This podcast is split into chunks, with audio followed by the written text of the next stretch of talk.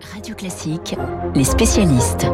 Il est 7h39 sur Radio Classique. Les spécialistes, le spécialiste ce matin, c'est Bernard Sananès, le président d'ELAB pour nous présenter, eh bien, le baromètre ELAB, les échos Radio Classique, qu'il mesure, il mesure ce baromètre, vous le savez, la confiance euh, que les Français ont euh, dans euh, les personnalités politiques, la confiance à l'égard du président pour, pour débuter. Bernard, premier sondage, je le disais depuis sa réélection. Bah, le moins qu'on puisse dire, c'est qu'il n'y a pas d'état de grâce. Non, mais on, on l'a oublié hein, en, en 2010. Je donne le chiffre, hein, 34%, 34%, des Français lui accordent leur confiance. Euh, eh bien, c'est 4 points de moins quand même qu'il y a un mois. C'est 4 points de moins qu'il y a un mois, ce qui est très rare après une élection présidentielle. Oui. C'est également, Renault, 11 points de moins qu'en mai 2017, à la première mesure du premier mandat du président de la République, avec ce paradoxe. Emmanuel Macron a été réélu, c'est le premier président de la République euh, hors cohabitation à être réélu. Il a été réélu largement, 58% des suffrages exprimés. Et pourtant, on a cette photographie, large victoire dans les urnes, faible confiance dans, dans, dans le pays. Et c'est vrai que pour un début de mandat, c'est assez euh, paradoxal. Surtout si, euh, Bernard, et vous l'avez fait, vous avez comparé quand même aux, autres présidents élus ou réélus. Voilà, ce score, encore une fois, de 34%, il est très faible. Oui, il est très faible. Prenons euh, par exemple euh, François Hollande en 2012, 58% de confiance euh, au moment de la formation du, du, du gouvernement. Euh, Jacques Chirac, qui débarque d'abord à 61% en 95, à, à, 53% en 2002. On voit bien, vous avez raison de dire, il n'y a, a pas euh, cet état de grâce.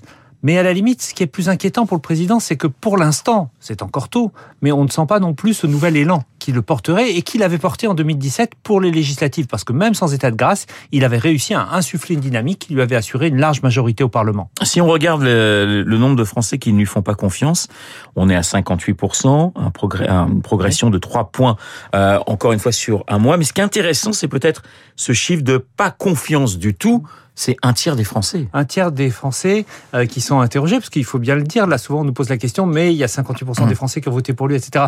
Quand on fait un sondage sur un échantillon représentatif, ce n'est pas que auprès de ceux qui se sont rendus aux urnes, c'est sur l'ensemble des Français que ce sondage est, est, représentatif. Et effectivement, ce, ce, chiffre de 3 Français sur 10 qui ne lui font pas confiance du tout, même s'il est moins élevé, bien sûr, qu'à des moments un peu plus paroxystiques qu'on a connus, par exemple au moment de la crise des Gilets jaunes, en début de mandat, ça veut dire que c'est un président qui continue de cliver fortement. On l'a vu pendant toute la campagne. On l'a vu encore pendant l'entre-deux. Bernard, c'est vrai qu'il y a ce clivage, euh, j'allais dire d'abord politique. Mmh. Bon, il fait le plein euh, dans son électorat. Oui. Et là, on voit une vraie différence cette, cette fois avec, avec la gauche. Oui, tout à fait. Euh, Emmanuel Macron peut euh, s'appuyer sur un socle électoral qui reste solide, mais sur un socle électoral qui a moins de points euh, d'élargissement quand même. La droite est devenue extrêmement faible. Une partie des électeurs sociaux-démocrates ont déjà voté pour Emmanuel Macron.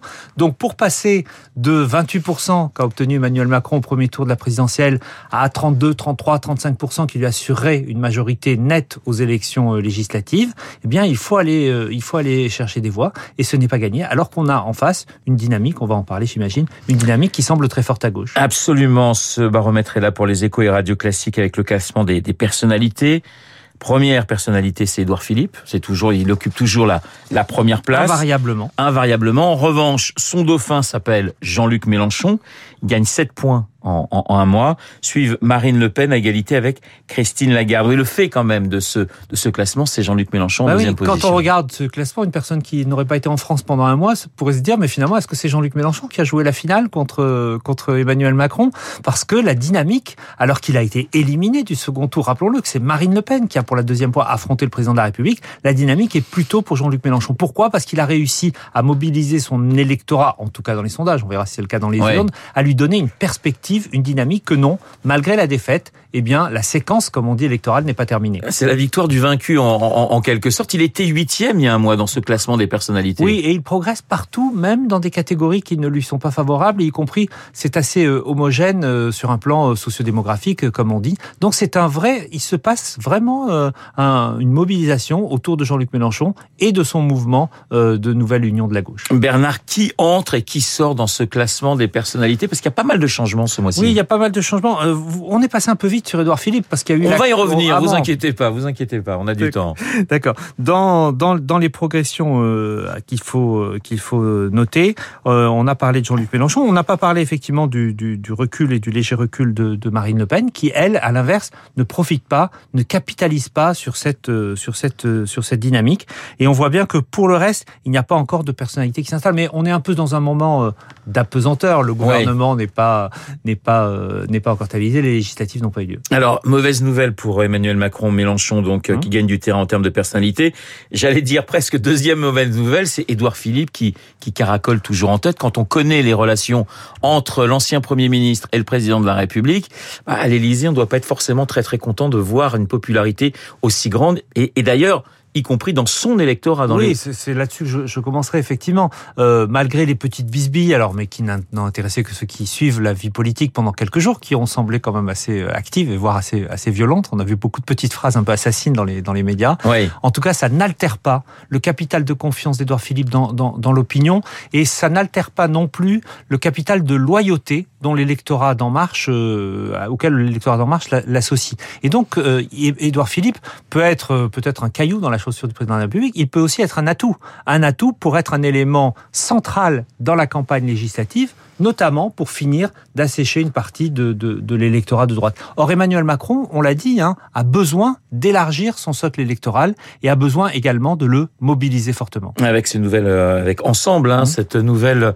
coalition justement qui euh, euh devrait euh, devrait être euh, mis en place et mis en place d'ailleurs pour pour ces législatives. Il y a quelque chose de, de très intéressant, Bernard, dans ce dans ce baromètre, c'est que pour la première fois, bah, il n'y a pas de vous n'avez pas cherché à savoir ce que quelles étaient les, les, les, les personnalités les plus populaires à droite.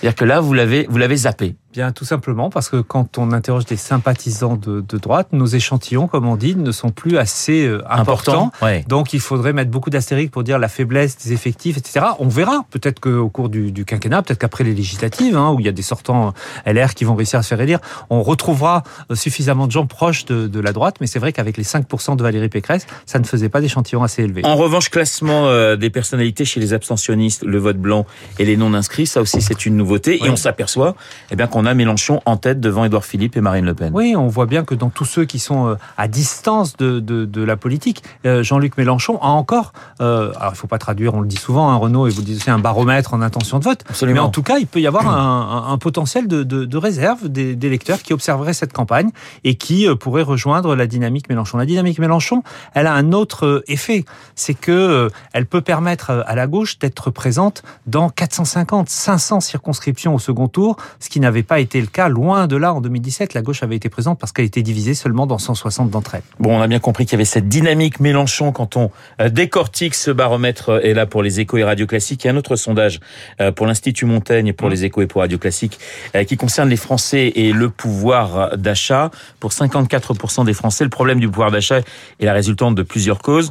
Salaire, retraite et poids des dépenses contraintes. Oui, et, et, la perception que le problème finalement euh, vient principalement, le problème j'allais dire sur le sur le fond, sur le long terme, au-delà des mesures qui peuvent être prises à court terme euh, sur les, les, salaires et, et les retraites, euh, progresse de 6 points par rapport à février 2022. On voit également dans cette enquête, et je pense qu'il faut le relier de ce qu'on a dit à pas d'état de grâce pour Emmanuel Macron. Ouais. On voit dans cette enquête la pression sur les prix de l'alimentation, euh, un sentiment que les prix augmentent plus 12 points par rapport à, à, à février. Et évidemment, l'alimentation c'est une pression quotidienne.